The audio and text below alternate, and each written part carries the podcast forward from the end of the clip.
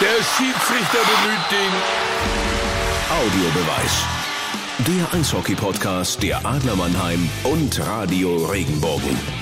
Hallo und herzlich willkommen zu Folge 3 von Audiobeweis. Er ist einer der jüngsten Spieler im aktuellen Kader der Mannheimer Adler und gleichzeitig eines der größten Talente seines Jahrgangs. Tim Stützle sorgt trotz seines Youngster-Status schon für ordentlich Aufruhr in der DEL. Geboren im Januar 2002 in Viersen in Nordrhein-Westfalen, begann er in Krefeld mit dem Eishockeyspielen. 2017 wechselte er in die Mannheimer Nachwuchsschmiede. Zwei Jahre lang spielte er bei den Jungadlern. Zum Zeitpunkt der Veröffentlichung dieses Podcasts steht Tim Stützle auf Platz 11 der Scorertabelle der deutschen Eishockeyliga. Der erfolgreichste deutsche Spieler in dieser Liste ist 17 Jahre alt und spielt gerade seine erste Profisaison. Dabei wird er bei nahezu jedem Spiel von Scouts beobachtet, die dafür um den ganzen Globus reisen. Bemerkenswert. Anmerken kann man ihm das nicht. Ein offenherziger, lachender junger Mensch mit wahnsinnig viel Spaß am Sport. So bleibt er einem im Kopf. Wo sieht er sich in Zukunft? Wie nimmt er die Aufregung um seine Person wahr? Was bedeutet die Mannheim und wie macht man sein Fachabitur zwischen Trainings, Trips und Tournaments? Unser Gespräch mit einem der spannendsten Neulinge im deutschen Eishockey.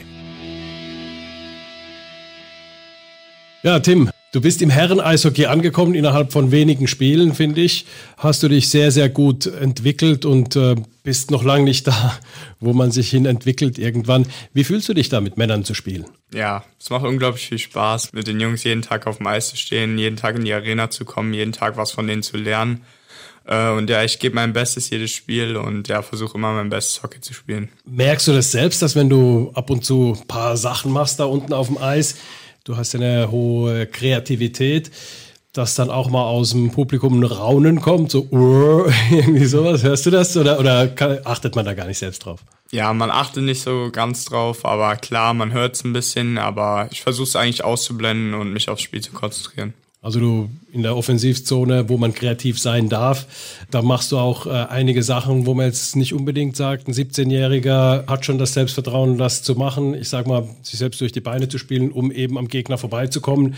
Hast du da irgendwie solche Sachen, wo du sagst, den Trick habe ich jetzt vor oder machst du es einfach so intuitiv, einfach ist es in dir drin? Ja, es kommt immer ein bisschen drauf an, auf die Situation auch an, wann man das machen kann und wann man es nicht machen kann. Jetzt gestern zum Beispiel, da hat es halt perfekt geklappt, weil der Spieler halt einfach falsch mich attackiert hat sozusagen und dass er dann halt in die falsche Richtung läuft. Aber solche Situationen kann man auch nur machen, wenn man sich eigentlich sicher ist, dass es funktioniert. Und ich mache es ein bisschen also ich krieg das Vertrauen von Pavel und der sagt auch, ich soll kreativ spielen.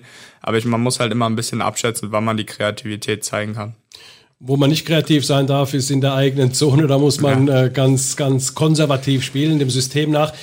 Ähm, du hattest auch beim Spiel gegen Nürnberg eben die Szene, wo du eine Scheibe verlierst in der gegnerischen Zone. Es wäre eine 3 auf 0 gewesen. Du gehst mit nach hinten. Da war es dann eine 3 auf 1 und löst die Situation als Defensivspieler praktisch hat man dir auch nicht unbedingt zugetraut, also, dass du mit den Händen was äh, kannst. Das, äh, das hat man jetzt äh, schon lange mitbekommen. Aber wie war das für dich? Ja, da war ich selber auch ein bisschen überrascht, muss ich sagen. ja, also der Fehlpass kann passieren, aber ja, muss ich besser lösen eigentlich, weiß ich auch selber. Es war ein bisschen unglücklich. Ja, dass ich das dann am Ende noch defensiv gut gelöst habe. Da habe mich sogar gelobt für. Und ja, ist ja nochmal gut gegangen. Ja, ist gut gegangen, auf alle Fälle.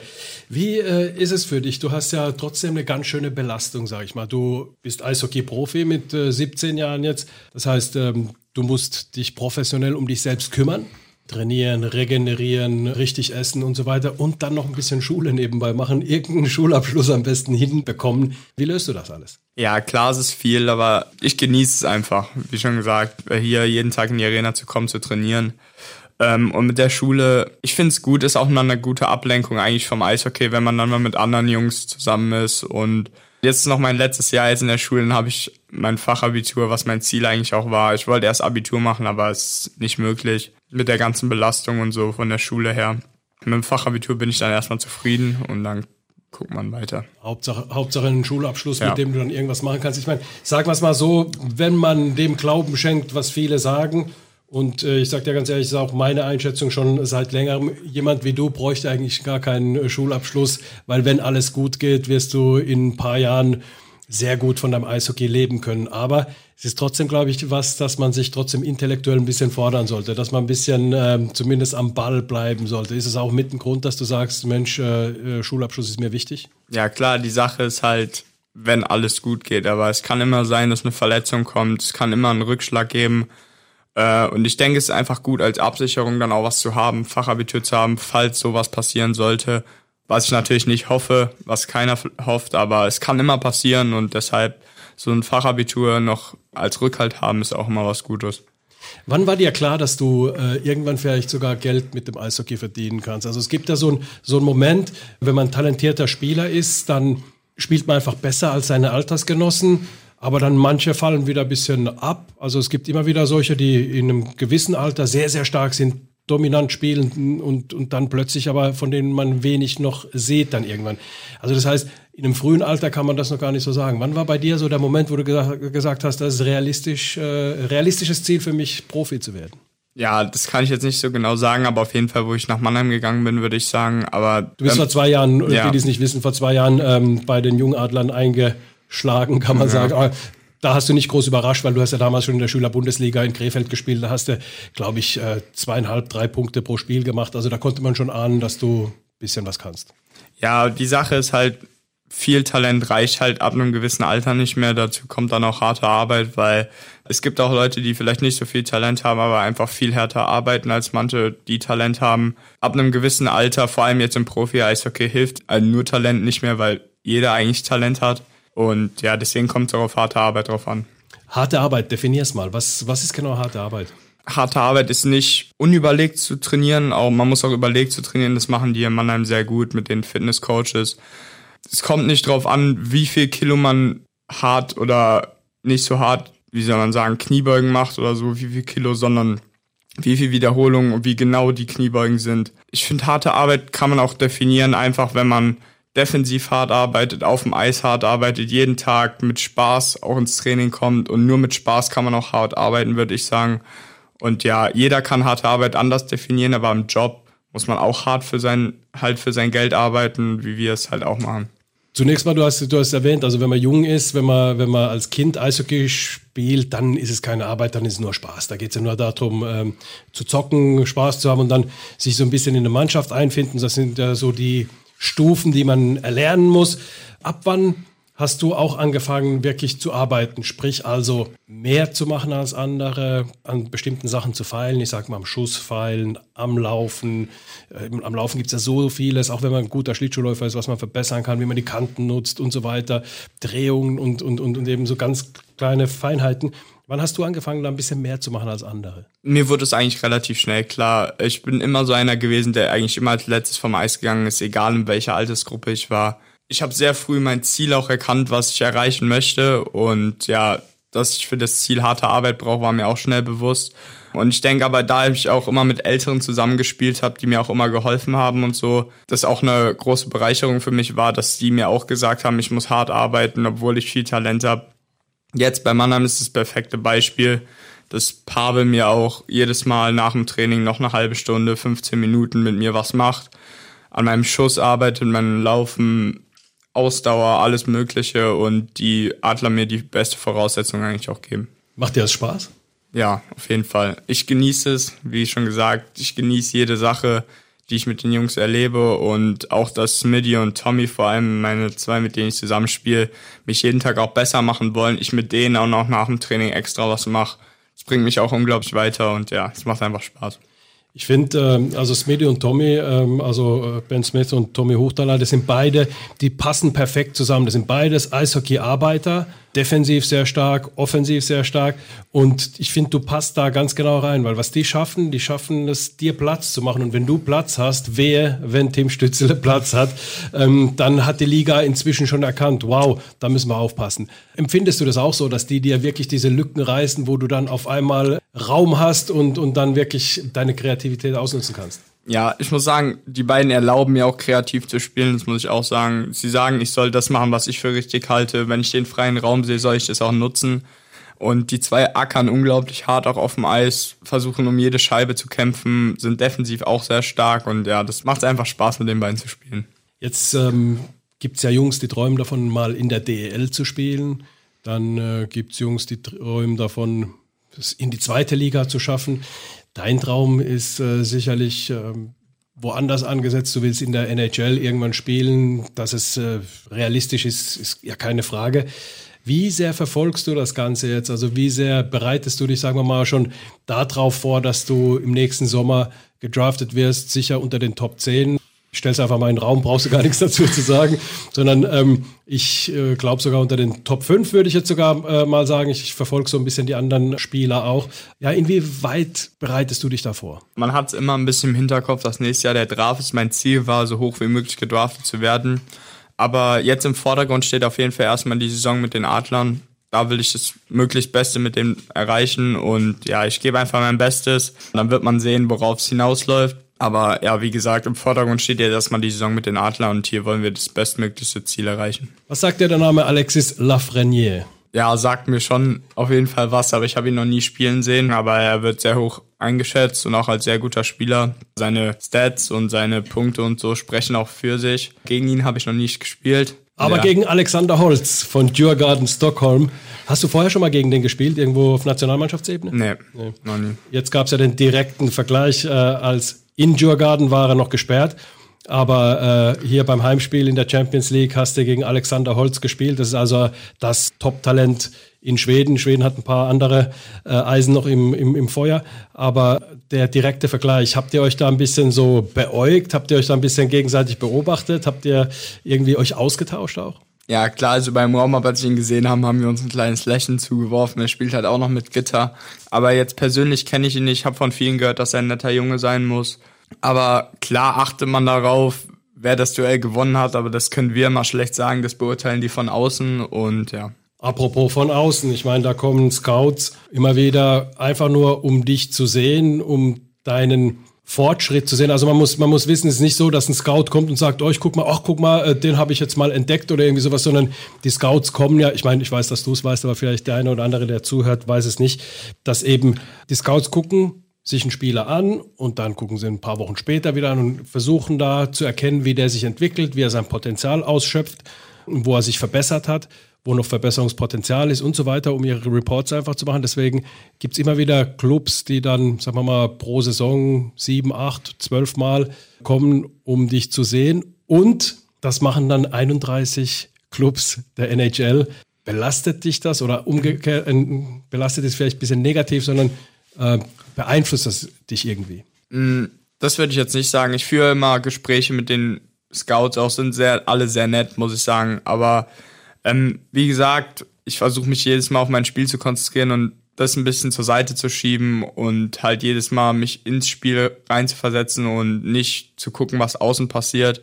Da versuche ich einfach mein bestes Eishockey zu spielen und die Entscheidung liegt am Ende halt bei denen, was sie von mir denken. Es ist ja so, dass äh, beim Fußball hat man früher gesagt, Mensch, lass doch den jungen Spieler, lass den doch in Ruhe, äh, äh, ähm, der soll sich nur auf sein Spiel konzentrieren. Beim Eishockey geht's definitiv nicht, weil man weiß, die Scouts kommen, die schauen sich das an, irgendwann fangen sie an mit dir zu sprechen, beziehungsweise mit deinem Spielerberater, zunächst mal mit deinem Agenten, mit Jay Luknowski, der ja dein ähm, Agent ist. Und dann kommt man gar nicht darum rum, dass man eben die Aufmerksamkeit bekommt. Und beim Eishockey ist auch irgendwie schön, wenn man, äh, glaube ich zumindest, du kannst es vielleicht dann bestätigen oder dann sagen, ja, das kannst du sehe ich nicht, dass man irgendwo auch der Botschafter eines einer leider Randsportart in Deutschland ist, aber dadurch dann trotzdem den Sport nach vorne bringen kann, wenn man einfach hier in Deutschland auch ein bisschen mediale Aufmerksamkeit bekommt. Siehst du es so oder sagst du, nee, lass mich ein bisschen mehr in Ruhe? Ja, klar, also ich denke, mit Mo war es ein perfektes Beispiel. Der Hype auch um ihn. Ich habe jetzt gehört, dass viel mehr Leute mit dem Eishockey angefangen haben. Die Olympia-Silbermedaille hat, denke ich, auch sehr viel dazu beigetragen. Aber auch, dass junge Spieler sehen, dass man den Weg über die DEL schaffen kann nach Nordamerika, hat Mo perfekt vorgemacht. Und ich denke, dass er auch ein Vorbild für viele junge Spieler ist. Apropos Vorbild. Moritz Seider ist ja deine Altersklasse, ein Jahr älter, aber so deine Altersklasse, mit dem hast du ja viel äh, gespielt. Der ist sicher nicht dein Vorbild, sondern du guckst vielleicht so, wie der seinen Weg gemacht hat. Aber wer war denn so dein Vorbild, als du so aufgewachsen bist? War schon immer eigentlich Conor McDavid und Sidney Crosby, was die zwei in der NHL spielen, ist, finde ich, atemberaubend und ja, die sehe ich sozusagen als meine Vorbilder an. Nicht Leon Dreiseitel?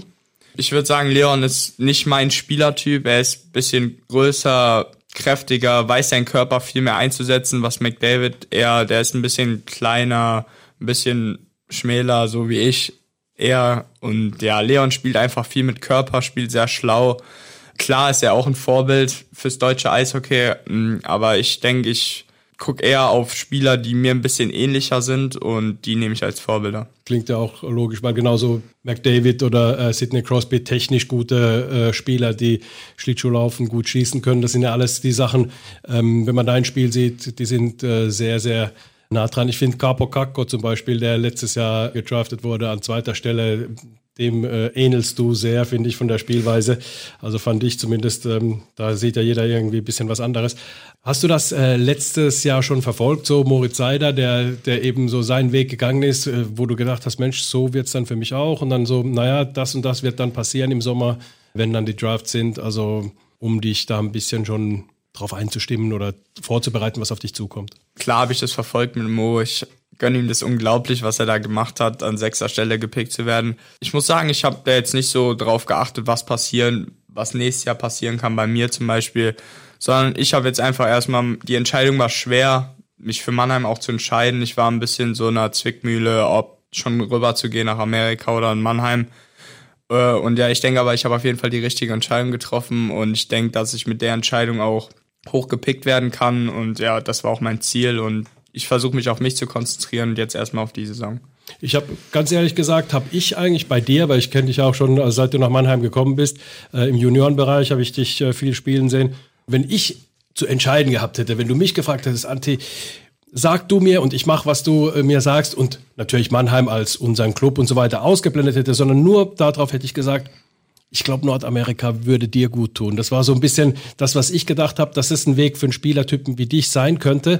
Aber offensichtlich, ähm, gut, man kann nicht sagen, hätte ja genauso gut sein können für dich, aber offensichtlich hast du tatsächlich die richtige Entscheidung getroffen. Du hattest ja, und das wissen vielleicht viele gar nicht, du hattest vor anderthalb Jahren schon ein College, was mehr oder weniger so ein Commitment gemacht mit dir, dass du, wenn du ins College gehst, äh, nehmen die dich. Das hätte aber dann zur Folge gehabt, dass du jetzt äh, letzte Saison in die USHL nochmal gegangen wärst für ein Jahr, also in die US äh, Juniorenliga.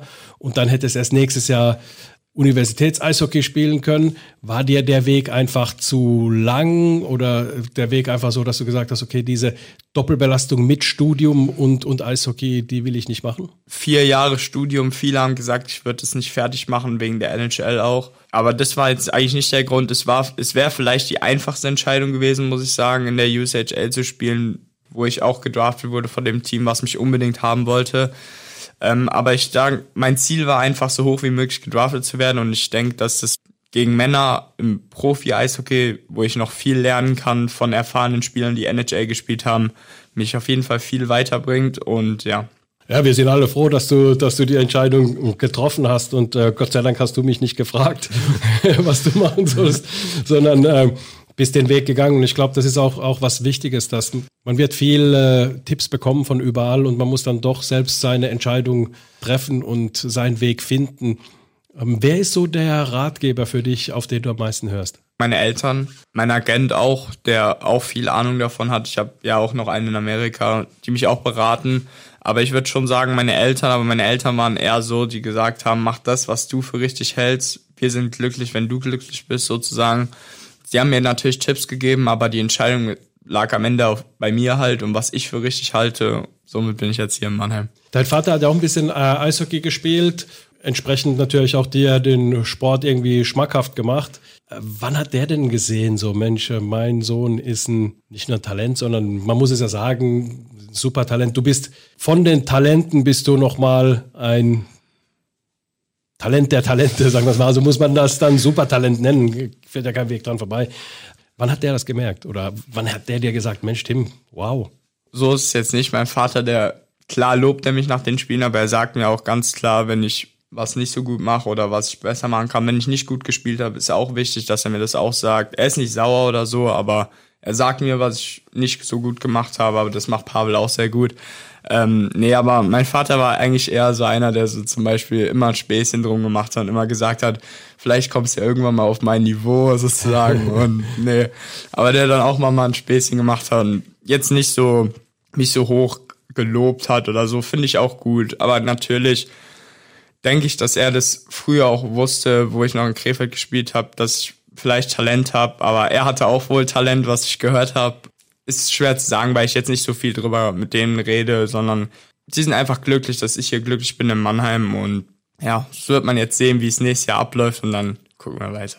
Also die Entscheidung, äh, da ist keiner da, du musst so und so entscheiden, sondern die, die Entscheidung triffst du und wirst dann von deinen Eltern und deinem äh, Spielerberater, von, von deinem Agenten äh, beraten, die dann einfach dir aufgrund ihrer Lebenserfahrung, äh, aufgrund ihrer Weisheit hoffentlich auch dann sagen, was sie machen würden. Aber die Entscheidung triffst du und dann stehen alle ja. hinter dir. Ja, ja.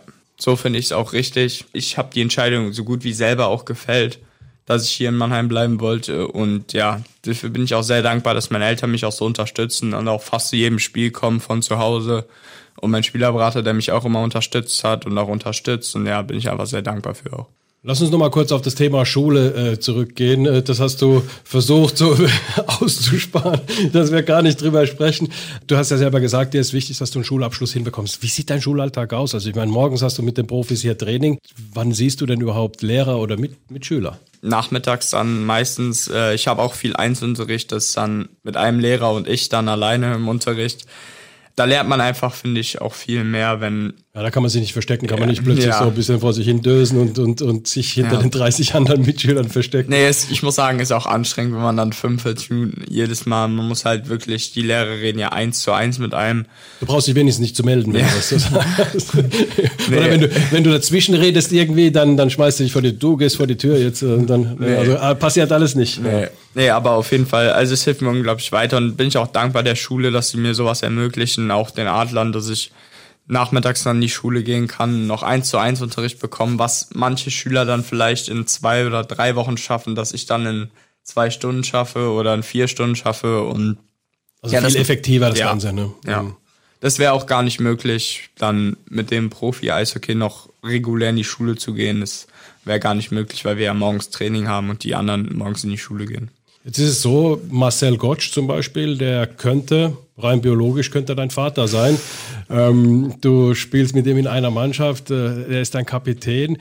Er hat, ich kenne Marcel äh, Gottsch, als er so alt war äh, wie du, jetzt ist er in Herbst seiner Karriere. Und ähm, ja, was kann man von dem sich abschauen? Ja, ich würde sagen, er ist einfach ein absolutes Vorbild, auch in der Mannschaft für junge Spieler wie er einfach jeden Tag zum Training kommt, immer 100% fokussiert ist. Allein wenn man schon seinen Körper anschaut, wie durchtrainiert der Marcel ist, ist einfach ein Vorbild für viele, wie er sich ernährt, wie er mit seinem Körper auch umgeht, was er auf dem Eis macht. Und ja, von ihm kann man sich auf jeden Fall viel abschauen. Er hat seine Karriere schon in Nordamerika hinter sich gelassen. Und ja, das ist auch für mich ein Vorbild hier in Mannheim und ja, ich genieße es einfach mit dem auch in der Kabine und auch neben, neben ihm zu sitzen. Ja, ist natürlich äh, der Älteste und der Jüngste sitzen nebeneinander. Wobei, ähm, es ist auch so, ich meine, da gibt's die, die Familie haben, die meisten älteren Spieler haben ja Familie und dann bist du tatsächlich klar der Jüngste. Mit wem verbringst du deine Zeit? Phil wohnt direkt über mir, der Phil Hungerecker. Ähm, oh ja. nee, also mit ihm schon eigentlich die meiste Zeit, aber die, auch die ganzen Familien binden uns sehr gut ein. Zum Beispiel mit, mit dem Wolfi gehen wir oft einen Kaffee trinken mit seiner Frau, mit, mit dem kleinen Jungen. Und nee, die binden uns sehr gut auch ein und das auch gefällt uns auch sehr gut und das macht einfach unglaublich viel Spaß. Wie wichtig ist es für dich, dass du auch tatsächlich dich als Teil der Mannschaft fühlst und nicht einfach so, naja, das ist halt der Kleine, mit dem können wir jetzt nicht viel anfangen, weil wir andere Interessen haben als Familienväter und so weiter, sondern du sagst, die binden dich ein. Wie wichtig ist es dir? Sehr wichtig auf jeden Fall. Ich denke, ich wurde von Anfang an sehr gut aufgenommen. Das macht es auch leichter, auf jeden Fall. Dass wenn man gut aufgenommen wird, spielt man auch mit mehr Selbstvertrauen. Das macht echt was aus. Das denkt man vielleicht nicht, aber wenn man auch Spaß in der Kabine machen kann und so, wenn man sich gut mit allen versteht, das macht sehr, sehr viel aus, auf jeden Fall. Also ist die Mannschaft auch, äh, sagen wir mal, an deinem Erfolg beziehungsweise auch an deiner zukünftigen Karriere, die Mannschaft jetzt schon beteiligt daran, wie sie dich pusht und wie sie, wie sie dich, äh, wie sie dir ein Zuhause gibt, sagen wir es mal so. Ja, auf jeden Fall. Also ohne die Mannschaft wäre vieles nicht möglich. Ähm, da ich auch mit zwei so guten Mitspielern spielen kann, ist auch nicht selbstverständlich, muss ich auch sagen. Und dass die mich auch alle so gut aufgenommen haben, mich auch pushen, mit mir auch Spaß machen und so. Das ist auch nicht selbstverständlich, weil ich einfach viel jünger bin als viele andere noch. als es einfach so viel Spaß macht, hätte ich auch von Anfang an nicht gedacht. Also Profi-Eishockey ist auch harte Arbeit, aber auch viel Spaß, wenn, wenn alles äh, passt. Du wirst äh, ziemlich äh, gefeiert nach den Spielen von den Fans, die, die sehen Menschen, junger deutscher Spieler. Du bist für die Mannheimer natürlich irgendwo auch ein Mannheimer, weil du aus dem Jungadler-Projekt kommst, hast da zwei Jahre gespielt. Was bedeutet es dir eigentlich so auch, dass es wahrgenommen wird, dass du da wirklich den Leuten auch Freude machst auf dem Eis? Also, dass die dich wahrnehmen und, und manche sagen, Mensch, meine Dauerkarte schon allein in Stütze zu sehen, war, war das Geld meiner Dauerkarte wert. Ja, ist eine sehr coole Sache, finde ich. Auch die Fans, die sind hier unglaublich in Mannheim, wie sie uns jedes Spiel unterstützen, auch auf den Auswärtsspielen. Und da sind wir auch sehr dankbar drüber. Und ja, ist einfach eine coole Sache, wie sie auch mich unterstützen. Das gibt mir auch mehr Selbstvertrauen, wenn die zum Beispiel das auch cool finden, wenn ich mal irgendwas mache oder so und auch nicht direkt, wenn ich einen Fehler mache oder so, böse sind oder so. Das gibt einem auch Selbstvertrauen und ja, das finde ich gut. Apropos Auswärtsspiele, ähm, ihr fahrt auswärts, wenn ihr auswärts fahrt, dann Tag früher, sitzt lange im Bus oftmals, äh, Champions League reisen oder nach Berlin, wird geflogen und man ist da sehr, sehr viel unterwegs. Mit was beschäftigst du dich? Es kommt immer ein bisschen drauf an. Wenn ich nichts mit der Schule, also nichts für die Schule machen muss, dann schaue ich Netflix oder irgendwie sowas. Ähm, aber wenn ich irgendwie was für die Schule machen muss, dann lerne ich auch für die Schule auf den Busfahrten. Ist noch nicht so oft vorgekommen, muss ich sagen, aber. Du nimmst es ja vor, zumindest. Ja, ja, auf jeden Fall. nee, aber ja, wir reden auch viel auf den Busfahrten, spielen Poker oder irgendwie sowas, gucken Football. Kommt immer ein bisschen drauf an, auch wie die Stimmung ist nach den Spielen. Wenn ich dich so beobachte, dann äh, hast du viel mit viel äh, zu tun, hast du ja gesagt, aber du unterhältst dich mit jedem mal so ein bisschen. Also das ist so ein bisschen, ähm, jeder ist irgendwie offensichtlich in der Mannschaft wichtig für dich, mit dem du dich mal unterhältst und mit dem du dich austauschst. Das ist äh, mir aufgefallen auf den Auswärtsspielen zumindest. Ja klar, ich finde das auch sehr wichtig ist, dass man mit sich jedem gut in der Mannschaft versteht und bei uns, wir haben eine sehr nette Mannschaft, muss ich sagen. Jeder versteht es mit jedem eigentlich und ja, das ist sehr wichtig auch für eine Mannschaftszusammenstellung auf jeden Fall eine coole Sache, wenn man mit jedem reden kann, mit jedem über alles auch reden kann. Und ja, ist einfach cool. Mitte Januar wirst du 18, also ich kann es gar nicht glauben, dass du 17 Jahre erst bist, wenn man sich mit dir unterhält. Das ist schon die ganze Zeit äh, so gewesen, wenn man sich mit dir unterhält, wenn man auch deine Interviews sieht, die sind sehr reflektiert, die sind sehr gut durchdacht, also haben einen roten Faden, du laberst da nicht einfach was vor dich hin, sondern, sondern kannst das äh, äh wirklich äh, schon äh, sehr, sehr gut. Hast du da irgendwie sowas äh, gehabt, dass du sagst, oh, jetzt werde ich viele Interviews machen müssen, geben müssen. Ich muss mich da irgendwie schulen oder ich muss mir da irgendwie was ausdenken. Hast du da Sachen durchgespielt für dich selbst? Nee, aber ich habe es bei Moritz gesehen letztes Jahr, wie viele Interviews er geben musste. Und ich versuche einfach beim Interview Mal, jedes Mal ich selbst zu sein. Und ja, das ist das Wichtigste, wenn man auch immer das auch widerspiegelt, wer ich auch bin. Und ja, das ist mir am wichtigsten eigentlich.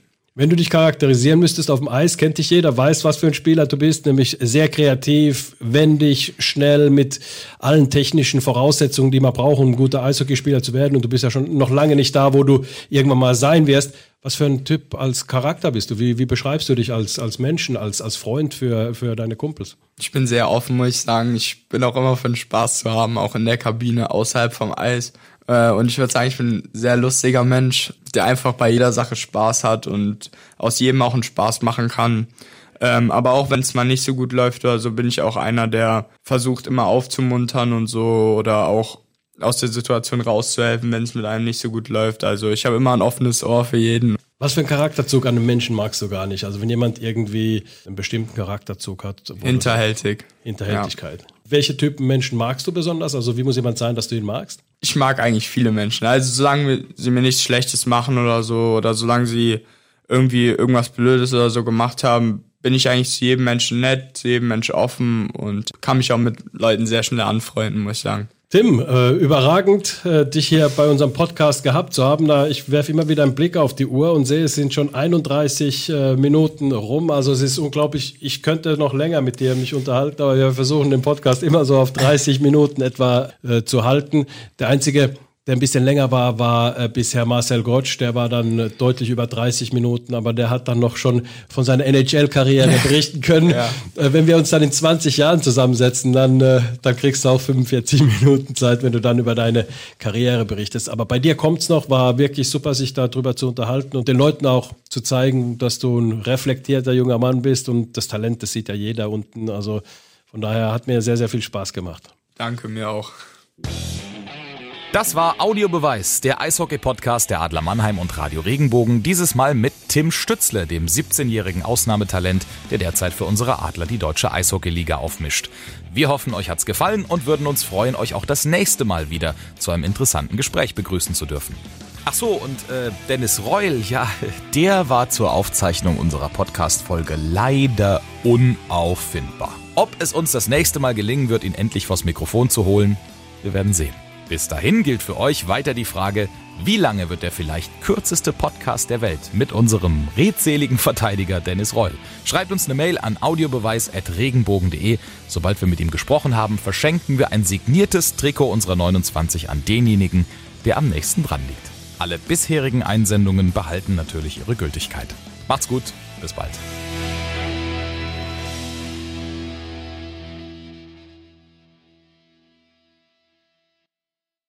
Wenn dir der Podcast gefallen hat, bewerte ihn bitte auf iTunes und schreib vielleicht einen Kommentar. Das hilft uns sichtbarer zu sein und den Podcast bekannter zu machen. Dankeschön.